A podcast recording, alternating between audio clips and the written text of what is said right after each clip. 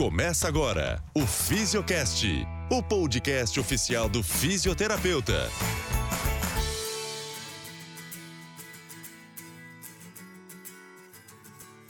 Salve, salve mocidade! Olha nós aqui em mais um episódio do nosso podcast, do nosso Fisiocast. E hoje, moçada, nós estamos recebendo. Ó, parece que eu sou puxa-saco, mas não é puxa-saco, é porque realmente é de verdade, é uma história de vida, de amizade, de admiração profunda quem está aqui para prosear com a gente, professor Daniel Alvena, essa figura ah, maravilhosa, Dani. Obrigado, obrigado pelo convite. É um prazer estar aqui, Rê.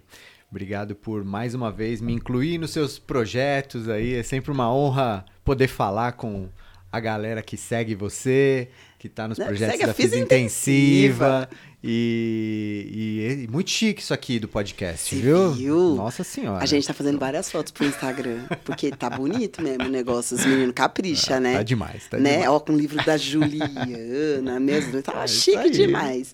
Dani, gratidão imensa por você estar tá aqui, porque o Dani, gente, é, vocês sabem, né? É, é uma autoridade em cuidados paliativos. Você escreve cuidados paliativos no Google, é verdade, porque eu já testei, vem o seu nome. Você já fez isso? Eu fiz já. É, e é você que vem bem. E o que, que você sente quando escreve cuidados paliativos em seu nome? Ah, não só eu, né? Mas algumas pessoas que são é, referências aí na área. Poxa, eu me sinto muito honrado porque a gente está levando o nome, não é o meu nome só, é o nome da profissão, né? É, é a fisioterapia despontando como uma das profissões é, que estão é, desbravando essa área ainda tão pouco conhecida e tão mal abordada nos serviços, né? Por aí. Então, eu fico muito feliz de poder levantar essa bandeira do cuidado paliativo e ensinar as pessoas a fazer a coisa certa pelos pacientes. É né? maravilhoso né? isso. A gente hoje em dia aqui na Fisiointensiva, Intensiva, a gente tem falado muito do profissional, do fisioterapeuta referência. Uhum. Você também trouxe um pouco disso do pessoal da pós-graduação em cuidados paliativos, que o pessoal está falando que está se tornando referência. É. E eu acho que é meio que sobre isso o movimento, né? Ser referência de verdade naquilo que você faz para ter excelência e buscar sempre novos caminhos. E aí, falar de novos caminhos e falar da sua trajetória é praticamente a mesma coisa. é um sinônimo. Conta um pouco, Dani, da sua trajetória. Você começou na ortopedia. Sim. E aí, como é que foi que você sai? Olha que coisa maluca. A ortopedia é a coisa mais ortodoxa da fisioterapia. Todo mundo que, quando você fala, ah, eu sou fisioterapeuta, a pessoa já vem com um punho quebrado para você, não é assim? É. Uma lesão de coluna, um negócio desses, ou alguém num, um, estado neurológico alterado. Né? Você é, pensa em física, você pensa. São as áreas clássicas. Sim. E aí você migra para uma área que nem na medicina, que é uma profissão mais antiga que a nossa, uhum. Tem a, a, vivência ainda, é tudo muito novo, inclusive para a medicina, né, que agora está entrando. E ainda você vai para uma subespecialidade, sub não, uma especialidade dentro de cuidados paliativos, que é a comunicação. É. Caramba! Então, eu, bom, me formei, eu sempre quis trabalhar com esporte. Eu entrei na fisioterapia por causa do esporte, né? Porque eu me machucava muito. E aí eu. Advogando em causa própria? É, eu precisava me tratar, né? Mas é, também foi isso. Mas eu. Eu queria trabalhar com esporte, com reabilitação de atleta e tal. Terminei a faculdade, fiz vários estágios durante a faculdade. Fui fazer uma pós em desportiva, trabalhei durante 10 anos em clubes, em clínicas, trabalhei bastante tempo com esporte. E uh, a docência também foi uma paixão desde muito cedo para uhum. mim. Então, nesses 10 anos aí, desde muito cedo fui convidado para dar algumas aulas. Então, trabalhei em faculdade, dando aula em pós-graduação. Então eu fazia esse paralelo, né? Da docência em graduação e pós-graduação e, e no, no esporte. Eu, eu, brinco que eu fui feliz na fisiodesportiva até não ser mais. Então chegou uma hora que. Enfim, Durou que, que, que seja anos, eterno enquanto é, dure, exatamente. né? Exatamente. Pô, por 10 anos eu, eu fui feliz. Bastante Mas chegou uma hora que uh, o ambiente, as pessoas, o trabalho já não me faziam mais feliz do mesmo jeito. E eu falei, bom, eu vou me dedicar à docência e é isso que eu vou fazer pro resto da minha vida, eu vou ser professor. É, então, então você parou de trabalhar, só virou professor. Então, porque é assim que o pessoal fala, né? Você só é... trabalha, dá aula. ou você só dá só aula ou trabalha. trabalha né? é. Foi mais ou menos, porque até 2011 eu trabalhei numa grande clínica em São Paulo, que atendia atleta olímpico e tal, até, até final de 2011. E eu estava no meio do meu mestrado. Meu mestrado já tinha muito Você a ver com área básica. Fiz mestrado na USP, em Ciências da Reabilitação. E numa área básica, eu trabalhava com variabilidade de frequência cardíaca. E que já era uma coisa bem voltada para aquilo que eu dava aula, anatomia, fisiologia. Eu dava aula de disciplina básica na graduação, né? Uhum. Que é uma coisa que eu adorava também de fazer. E aí eu é, falei, bom, eu vou continuar dando aula. Em 2011 eu falei, não, acho que eu não quero mais é, tra trabalhar ali com, com clínica. E no final de 2011 eu saí da clínica. Uhum. Em 2012, no comecinho, assim, março, abril, eu tava só dando aula na faculdade. Aí me ligou uma colega e falou: Ó, oh, Daniel, a gente tá precisando de alguém para trabalhar no hospital. Uhum. E aí eu lembrei de você. Eu falei, nossa, mas por que lembrou de mim? Eu nunca trabalhei no hospital. que coisa. né? Nunca trabalhei no hospital. Não, é porque a gente saiu um menino aqui, que inclusive eu conhecia, tinha formado dois anos antes que eu na faculdade e tal. Então, ele também era da ortopedia, é um menino bom, um menino que é, é, tinha esse esse perfil de docente e é para trabalhar com residentes, especializandos. Então a gente queria alguém que tivesse esse perfil mais docente, que fosse um fisioterapeuta mais da área motora, que é para trabalhar numa enfermaria. Uau. Aí eu falei, bom, Custa nada tá bom. eu não sei por que, eu aceitei isso, porque eu nunca imaginei trabalhar no Anjo da hospital. guarda que falou, vai, Eu Daniel. não sei por que eu aceitei, mas eu falei, tá bom, eu vou lá conversar. Eu, eu nunca falei não para algo que eu não sabia exatamente o que era. É, E como eu não sabia para que que era aquele trabalho, eu falei, deixa eu ir lá conhecer e conversar. Então eu fui muito bem recebido, é, conversei lá com... Aí elas me informaram que eu ficaria numa enfermaria do pronto-socorro, uma enfermaria de pacientes mais crônicos até, com uma pegada mais motora e tal. Fui conhecer, falei, tá bom, tá bom, vou encarar isso como um desafio. Porque eu sempre acreditei que o fisioterapeuta, o bom fisioterapeuta, é, e eu amo dar aula, e hoje a minha vida ela é voltada para a docência, mas eu preciso estar em contato com o paciente. Eu não acho. consigo pensar num, num docente que só estuda e dá aula e ele não vive do lado de paciente, de profissionais ali na prática. Você falar do que você leu é uma coisa, você falar do que você vive, do que você vê, das histórias que você vê. Porque a gente não, não trata doença, né? A gente Exato. trata pessoas. Exato. E isso muda tudo, né, Dani? Total. E aí eu comecei a trabalhar nessa enfermaria e depois eu descobri que era uma enfermaria de cuidados paliativos. que ótimo, ela podia ter dado a notícia inteira, né? É, Não, acho que mas ela ficou com então- medo. Acho que ela falou: se eu falar que é paliativo, ele não vai, Mas gente. estava numa transição ainda essa enfermaria. Ela era uma enfermaria de crônicos que virou de paliativos e ninguém estava entendendo Crônico direito que não o que sabia era. que estava paliado, mas já estava. Entendi. E aí cheguei lá e conheci o, o Dr. André Pernambuco, que é o médico que tá lá até hoje, a gente tá lá esse tempo todo juntos. E ele tinha acabado de fazer uma pós-graduação em cuidados paliativos também. Então tava fervendo. aquilo tudo fervendo, ele me ensinou muita coisa, e aí eu comecei a estudar, e aí eu comecei a sentir um, um desespero de falar assim, como é que as pessoas não aprendem isso na faculdade? Então. Como é que eu nunca ouvi falar sobre isso, É sabe assim? absurdo. Era um absurdo pra mim. E aí eu, eu falei, bom, se é uma coisa que ninguém ouviu falar e que faz tanto sentido, eu falo que o cuidado paliativo ressignificou a profissão pra mim. É, eu preciso, eu preciso gritar isso aqui pro mundo, né? E aí eu, eu falei que eu sempre falo essa frase que eu resolvi que eu seria bom naquilo Uau, eu é decidi maravilhoso. que eu seria bom. Porque eu, eu realmente acredito nisso, né? Eu era um fisioterapeuta bom em, em ortopedia e desportiva. Mas é Uhum. o que você falou, é uma área ortodoxa que tem gente, Hum, muita gente, e muita gente maravilhosa, excelente. E eu acho que eu não era esse cara excelente, fazer- maravilhoso, Não, mesmo que entende? fosse, não ia fazer tanta diferença fosse. É. social, talvez, inclusive. Aí no cuidado paliativo eu falei, não, eu vou ser a pessoa que, que vai levar esse conhecimento para o maior número de profissionais de saúde que eu conseguir. E, e eu falo até hoje, para todos os meus mentorados, para meus alunos, é uma decisão ser bom. Ponto. Né? Eu acho que você precisa decidir e querer É. ser bom. E eu não tô aqui para disputar contra ninguém, ser melhor do que Não, ninguém. Não é sobre isso. Não é sobre ser melhor ou pior do que alguém, é ser bom o suficiente para que você faça a coisa certa pelo seu paciente, para que você ensine o maior número de pessoas possível, para que você não deixe seu paciente sofrer, Uhum. que é o que mais acontece quando a gente não palia alguém que tem indicação de ser paliado. Então essa foi a minha transição e aí depois, claro, continuei estudando, fiz meu doutorado lá na Unifesp. E eu não queria fazer meu doutorado porque eu sofri muito no mestrado. Ah, tava traumatizado. Tava Ele traumatizado. fez cinco anos de terapia, gente. Teve que fazer regressão. É, exatamente. Pra poder fazer tudo.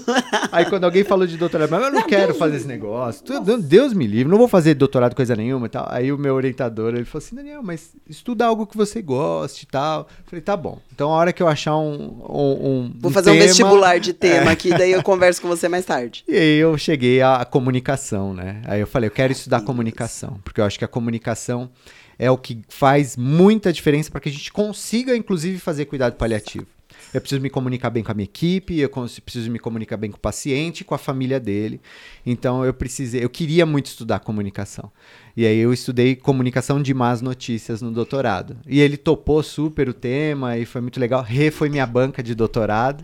Nem teve marmelada, mas não precisava. Fazia tempo que eu não lia uma, uma tese de doutorado de verdade de novo. Parece que a gente fica aqui jogando louros, Rasgando seda, rasgando seda, mas não é verdade não. E uma coisa que eu aprendi ultimamente na vida é que a gente tem que falar mesmo as coisas que a gente vê e que a gente sente pelas pessoas e o Ah, quanto a gente admira. Isso é muito importante. Por isso é, é- é gratidão ao universo, né? Porque que bom que o universo deu você pra gente, sabe? E só pra, pra quem não sabe, a Rê trabalhou comigo na faculdade, né? Trabalhamos juntos na Anhanguera. Continuamos juntos na Unifesp, Continuamos né? Juntos na Unifesp. não- às vezes não consegue estar no mesmo setor, né? Porque é uma loucura.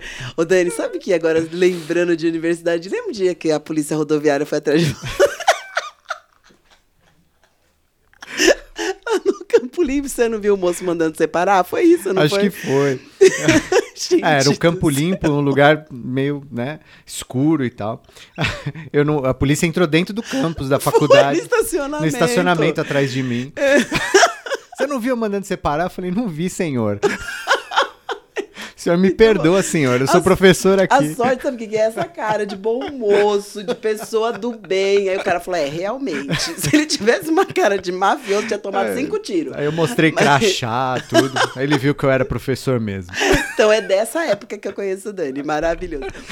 Então, Dani, e aí, e essa tese, assim, de verdade, assim, primeiro que foi difícil, para eu ler, eu tive que procurar suas referências, ler suas referências.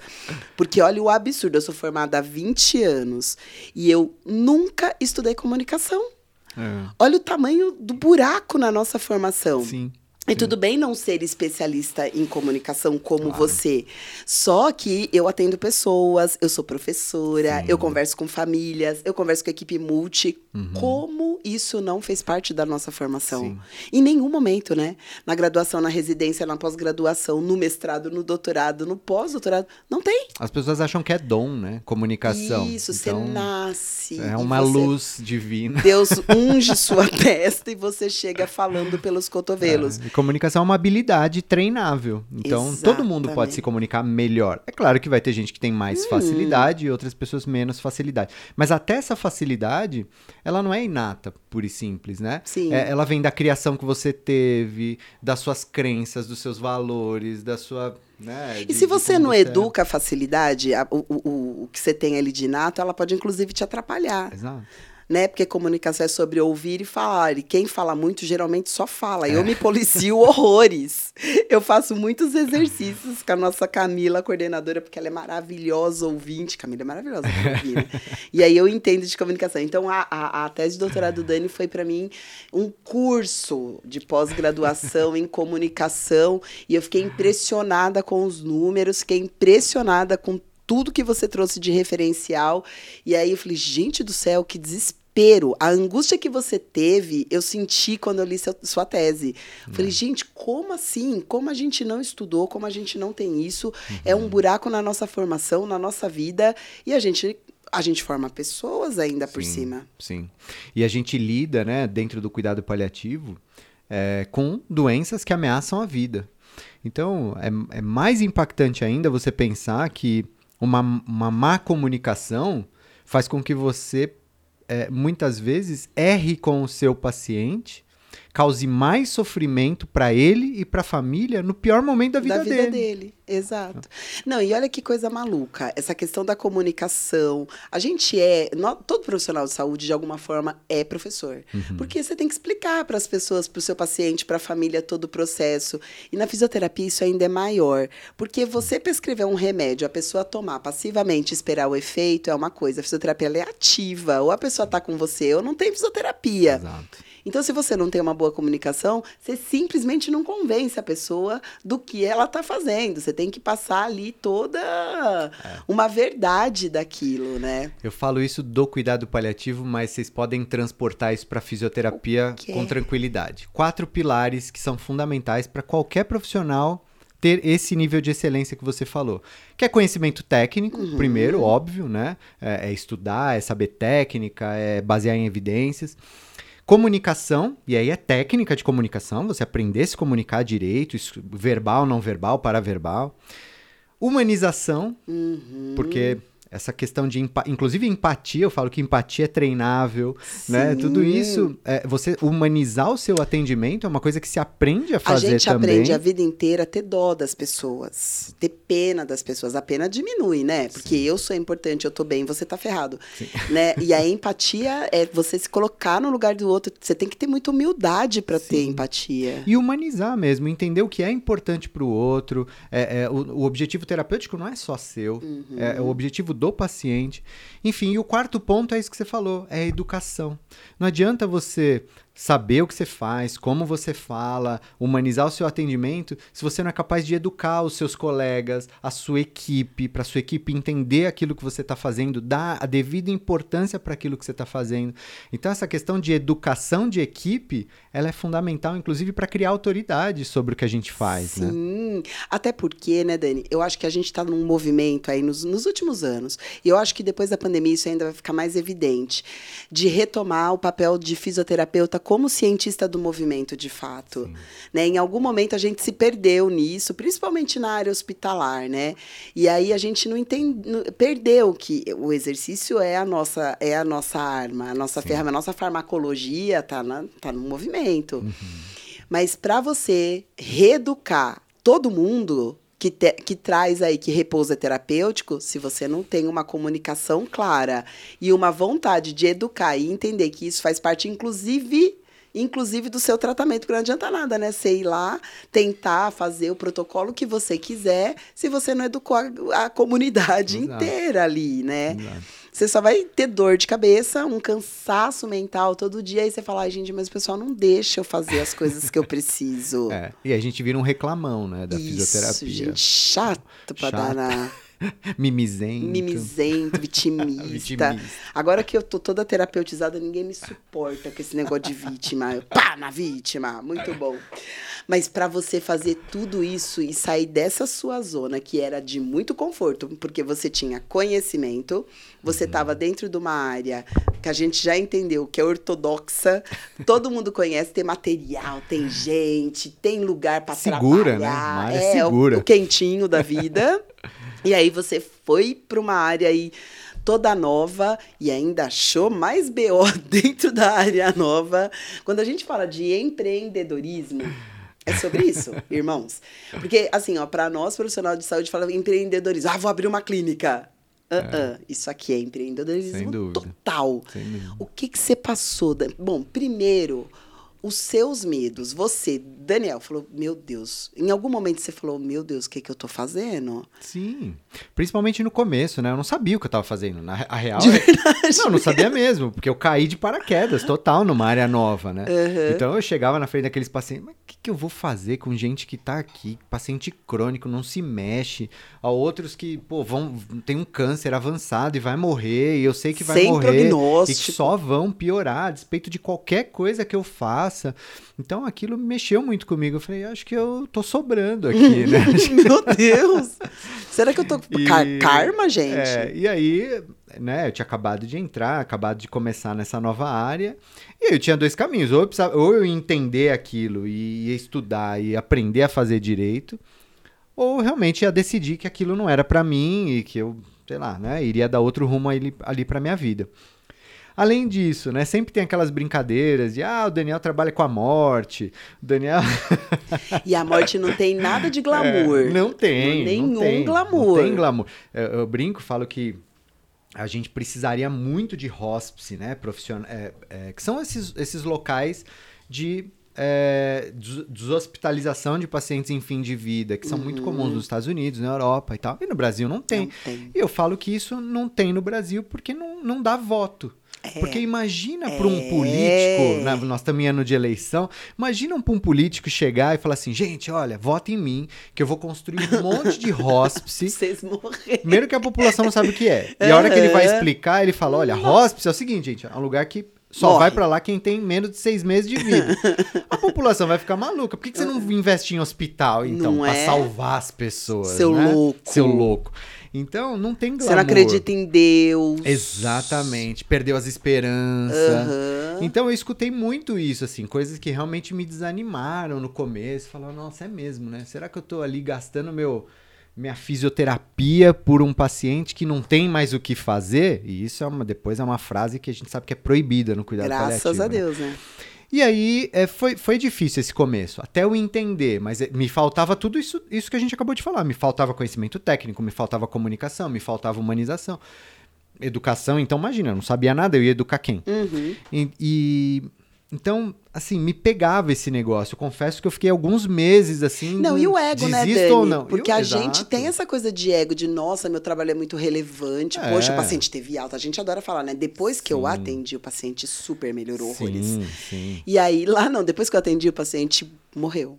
Eu até, eu até critiquei aí um evento grande da fisioterapia respiratória recente, que não teve uma palestra de cuidado paliativo. Olha que absurdo.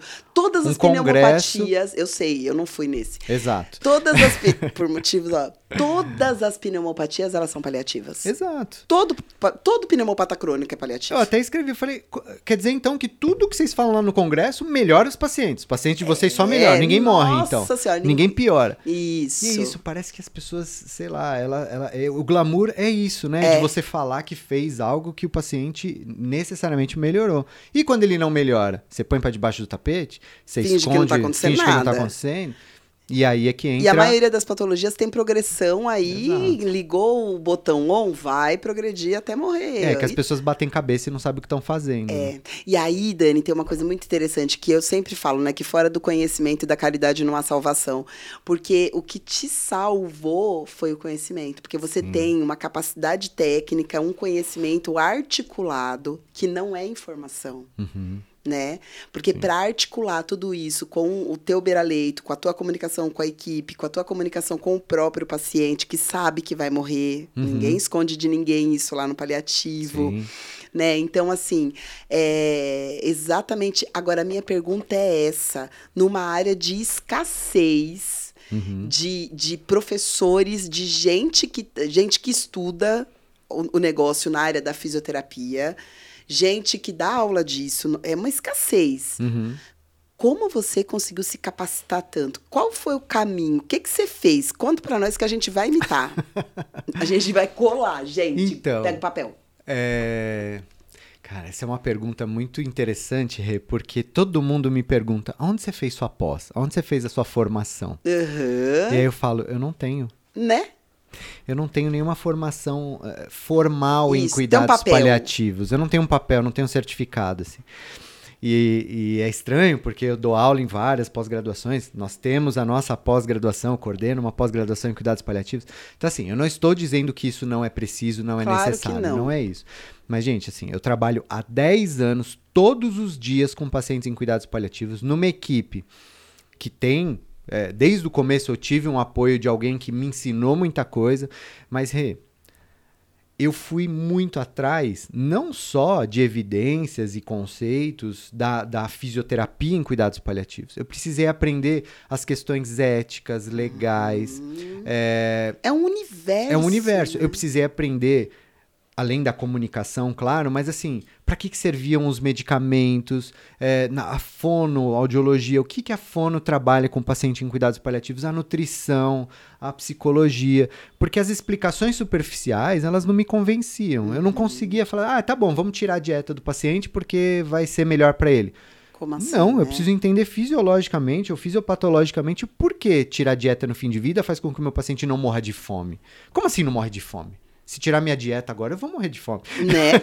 Imediatamente. Inclusive, eu já tô quase na óbito. Então, então eu precisava entender aquele processo. E não tem a ver com a fisioterapia, mas tec- te- tecnicamente falando, né? Não tem a ver com a fisioterapia, mas tem tudo a ver com o que a gente faz. Totalmente. Então, se eu, se eu nivelasse a, a minha conduta só baseado em conhecimento fisioterapêutico, eu seria mais um profissional médio, mediano, medíocre. Medíocre mesmo. É que a palavra medíocre o pessoal fala, nossa, é, pejorativa. Medíocre é, me- é- tá, no, é tá no isso, meio, é, é. é mediano. E até por ter esse perfil de docente e tal, eu- precisava ter argumento, eu precisava Uhum. ter embasamento. Então, pô, fui estudar, fui estudar artigo, fui, fui para fui pra congresso, Congresso.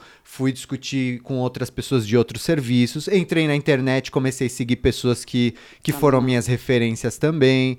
Então, é- é- o meu conhecimento foi se ampliando e eu tô aprendendo até hoje. né? E isso é sensacional, sabe por quê? Você sabe que uma das coisas, como professor, ultimamente eu ando fazendo um exercício de humildade, aquelas coisas de pôr chinelo, sabe? Assim, eu tô tentando muito fortemente. Enfim, mas uma das coisas, né, mas uma das coisas que sempre me deixou muito feliz, não é ensinar, porque a gente não ensina, a gente dá uma facilitada ali no caminho.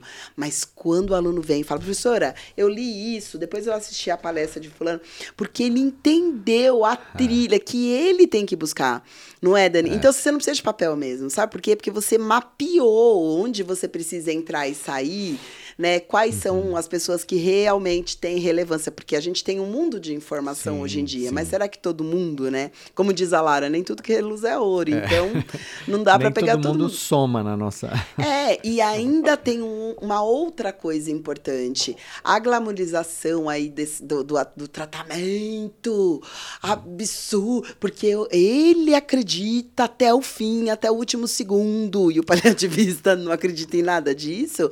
Isso tira a importância e tira também o brilho do, do, do cuidado paliativo. É uma coisa louca isso. Outro dia tem um tem um tem uns colegas charlatão aí, não tem? Total.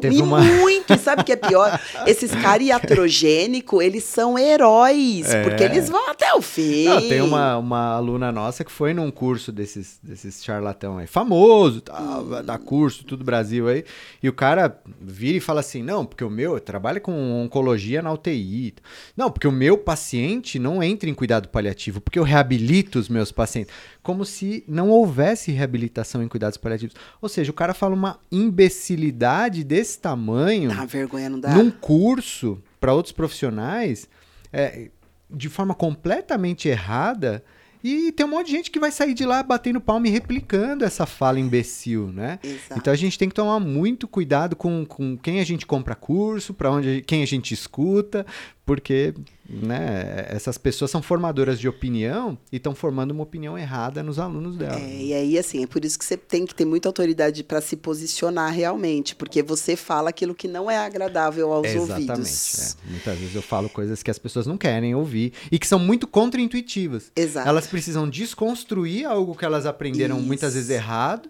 e reconstruir um aprendizado que, nossa, eu preciso entender um monte de conceito para chegar nesse, É. nesse. Não, e você sabe, Dani, que essa coisa do cuidado paliativo ela é tão incutida, ela é tão. E principalmente no Brasil, porque a gente é novo em ficar velho, né?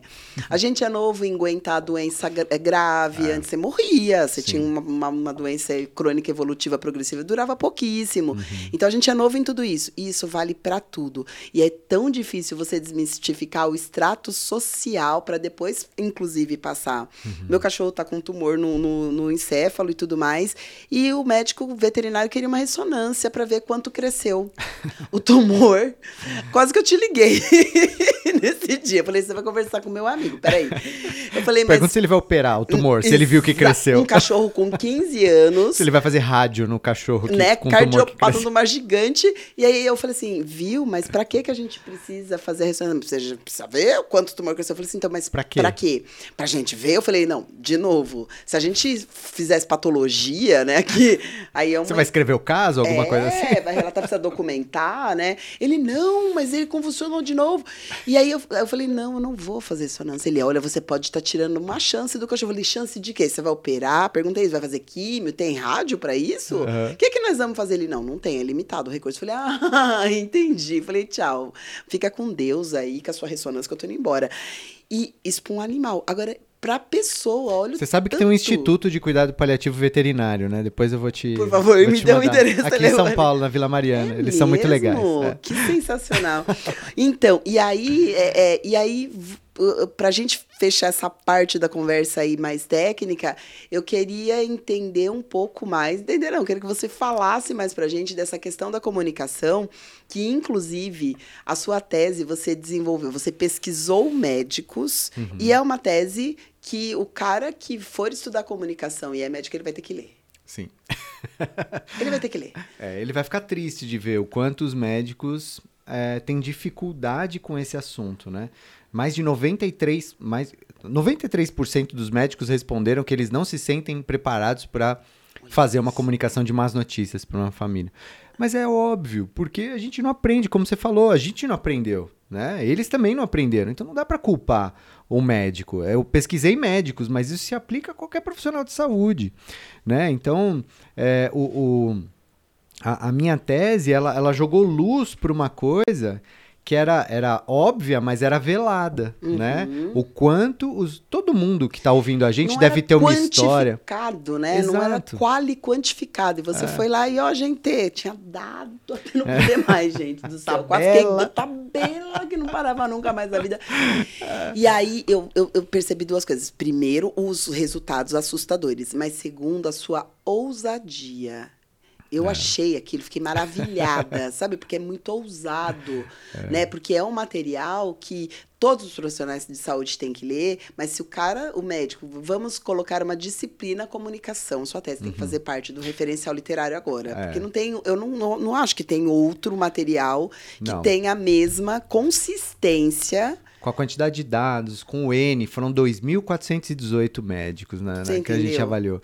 E, e eles é, é isso, a gente acabou jogando luz para uma coisa que eles, que obviamente eles não sabiam, mas o meu orientador é médico, né? Inclusive professor da, da Escola Paulista de Medicina, e ele fala exatamente isso. A gente precisa usar isso para propor uma disciplina, para propor uma formação, para mostrar, olha, isso aqui não pode ser intuitivo. Uhum. Porque isso aqui, a, a comunicação, no meu pré-projeto, inclusive um cirurgião, ele até me perguntou: você está me dizendo então que se eu errar na minha comunicação, eu posso ser processado por um erro médico? Deveria, né?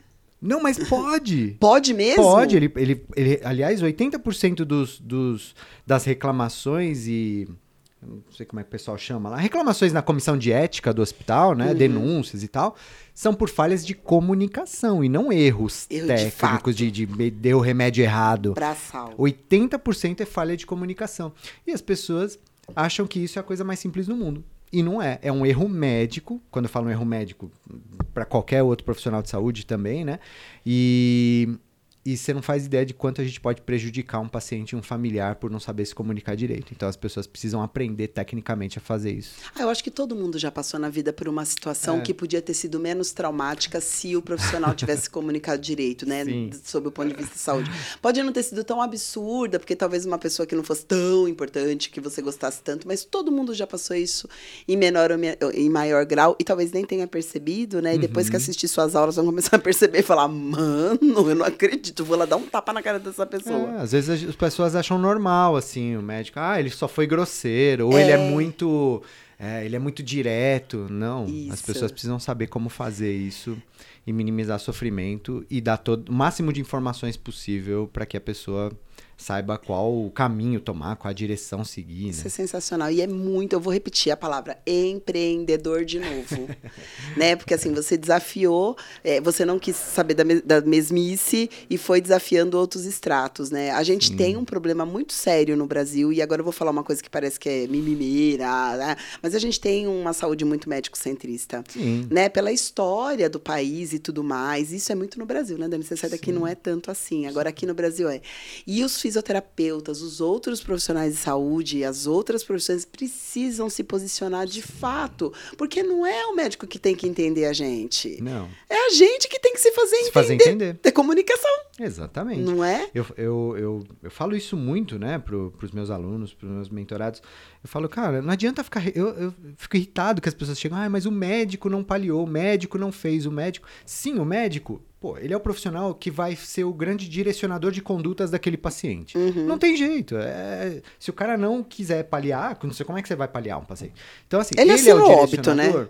Ele assina o óbito, ele que recebe o processo, se alguém processar. Uhum. Então, assim, se você discorda dele, você precisa se organizar, se estruturar, se planejar para mostrar para ele que talvez ele esteja errado.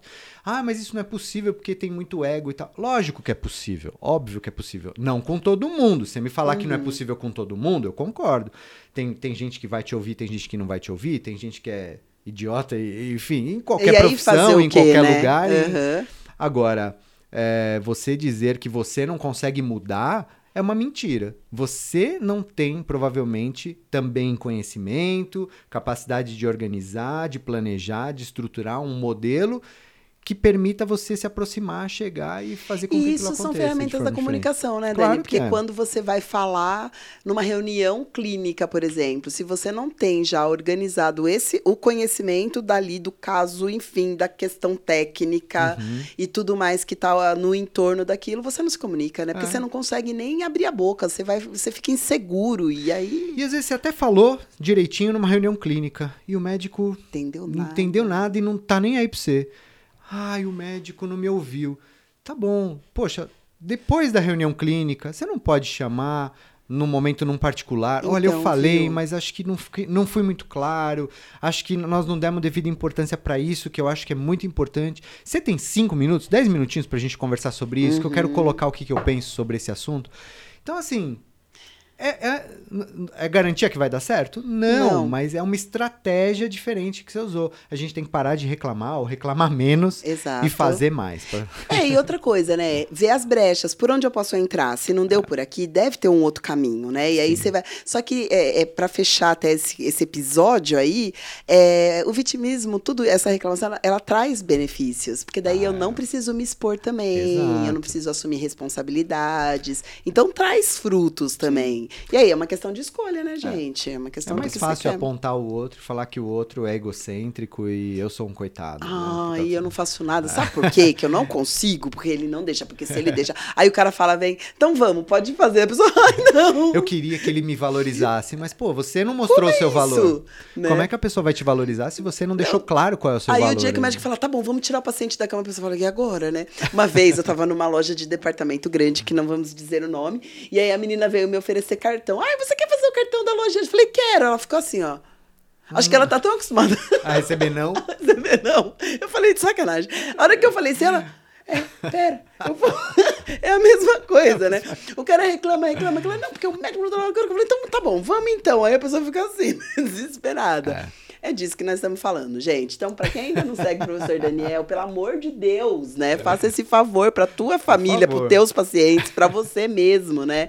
E seja um profissional fora da curva mesmo, porque é disso que a gente está precisando na sociedade, É. né, Dani? E outra coisa, eu sei que tem muita gente aqui que é, gosta da, da terapia intensiva, né? Da, da reabilitação. Metade tá não e tem? Não queria contar isso pra você, É, não. exatamente. Cuidado paliativo, gente, não é só pro paciente que tá em fim de vida, não. Se você trabalha em UTI e não sabe cuidado paliativo, você é um profissional que tá deixando a desejar pro seu paciente, pra sua equipe. Não é? Então vamos aprender cuidado paliativo. Todo mundo que trabalha em UTI, em hospital, home care. Home precisa- care, home care tem um monte de, Deus. paciente que. Imagina, aqueles pacientes crônicos com AVC, Não é? Alzheimer. Não, não, na oncológico. UTI você pega paciente agudizado que é paliativo, porque o paciente acabou de ter um AVC, de, um AVC de qualquer coisa. Ele, ele é o quê? Ele vai sarar? Vai, vai resolver? Vai, vai Provavelmente vai ter sequelas motoras, neurológicas. Não é? enfim. Um DPOC exacerbado e entubado. Ele é o quê? É. Não é? Exato. E por aí vai. Então Exato. você vê a falta de conhecimento Então, profundo bora mesmo. estudar né? cuidado paliativo, gente. Pelo amor.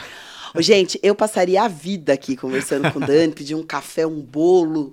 Lembra quando a gente trabalhava de manhã? Gente, eu passava na padaria só para comprar coisa pro Dani e eu tomar café de manhã. É Era muito bom, né, Dani? Longe, né? Faltou a gente pedir um bolo hoje. É aqui. verdade. E ainda foi aniversário da Camila, devia ter pedido.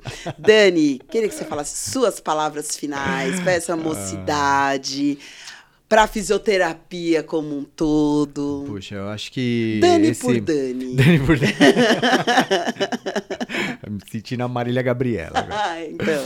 Ah, eu acho que é, são. são a, a, começou, a gente começou falando sobre as áreas, né? E sobre é, estar numa área, migrar para outra e se tornar uma referência.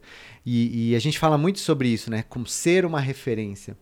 É, eu tenho certeza que muita gente, quando a gente fala de ser uma referência, pensa em ah, pessoa, o Brasil inteiro me conhecer. E não é isso ser referência, né? É você ser o profissional que é lembrado por resolver o problema ali de um grupo de pessoas, seja os seus pacientes, sejam os seus funcionários, seja a sua equipe. É, isso você pode ser uma referência no seu serviço, na sua, no seu bairro, no seu hospital, no seu estado, no seu Pro país paciente, no mundo. Tem paciente que fica feliz Pro quando paciente. você entra. Ele fala, Exato. Bom. Ele é, é a minha referência pessoa. nessa equipe, inclusive, né? uhum. né? Então, é isso que a gente tem que buscar, né? Eu acho que não é um... Eu falei disso em algum momento. Não é um jogo de quero ser melhor que ninguém. Uhum. Eu quero ser melhor para o meu paciente, resolver os problemas do meu paciente ou, ou da pessoa para quem eu sirvo. Porque a fisioterapia é servir, é né? A gente está servindo a alguém. Se eu sou professor, eu estou servindo aos meus alunos. Se eu sou fisioterapeuta de um paciente, servindo os pacientes também, né? Porque quando você ensina alguém, sem dúvida, isso vai isso, repercutir exatamente. lá na frente. Você está servindo. Tem 10 leitos no meu, na minha enfermaria. Se eu não ensinasse as pessoas a fazer cuidado paliativo, eu estaria fazendo bem para 10 pessoas e, e, isso ia me enlouquecer. Eu imagino. Aquela sensação então, de clausura. Eu quero que a, a maior parte dos fisioterapeutas do Brasil sejam impactados pelo conhecimento em cuidado paliativo, porque eu tenho certeza que o dia que eu precisar, eu quero ter alguém que saiba o que está fazendo uhum. comigo. O dia que as pessoas que eu amo precisarem, porque todos nós vamos morrer um não dia. Não tem alternativa. Eu quero que elas estejam na mão de gente que sabe o que está fazendo e não gente que fica batendo cabeça, prolongando a vida da, das pessoas a qualquer custo, causando mais sofrimento, não sabendo se comunicar. Então, é, eu brinco que é até uma coisa egoísta. Eu ensino né? muita gente para que as pessoas, para que eu tenha mais chance de cair nas mãos de alguém que não vai errar comigo. Que não vai fazer besteira, né? É, não tem jeito, gente. Fora do conhecimento não há salvação. É. E, e, e, uma coisa é não se economize, né? Não se economiza. E aí quando você fala, não é para ser melhor que o outro, é ser melhor que você mesmo, né? A tua trajetória mostra isso, né? Então você estava aqui, então eu estudei, eu mudei para cá, e aí você foi sendo melhor que você, sua melhor versão a cada dia, não? E não a uhum. melhor melhor versão do. Olha, eu sou melhor que. A, ver, a, minha versão é melhor do que o A ou o B, é. né? Mas pelo amor de Deus. É isso, mocidade. Pelo amor de Deus, nós estamos ficando velho. Então, a gente vai parar no PS uma hora dessas, numa UTI. Então, faz isso por nós. faz isso pela gente. Exatamente. Ai, Deus abençoe, Amém. viu? Dani, não tenho o que falar. Delícia. Maravilhoso. Dani é uma pessoa maravilhosa, gente. De verdade, eu falo de novo. O assunto é delicioso é e é muito difícil você falar isso com alguém, porque as pessoas têm muita limitação de conhecimento de informação nessa é. área. Então, assim, por mim, passava aqui mais umas 3 horas e 45. A gente marca outros episódios. A voz da consciência já tá assim, ó. É, não, não, não é pra ficar mais duas horas, não. Entendeu? Não vai rolar. Então, obrigada, de verdade. Muito, muito Obrigado. mesmo. Foi um prazer, uma honra estar com Todo você, sempre é. Meu, que delícia. A gente que a gente tenha uma parceria de muitos e muitos anos Amém. aí. Obrigado por tudo. Quiser, obrigada eu. Mocidade, fica de olho aí. Até a próxima. Grande beijo. Beijo, gente. Até mais. Tchau, tchau. Você ouviu o Fisiocast. O Fisiocast é o podcast oficial de todo fisioterapeuta.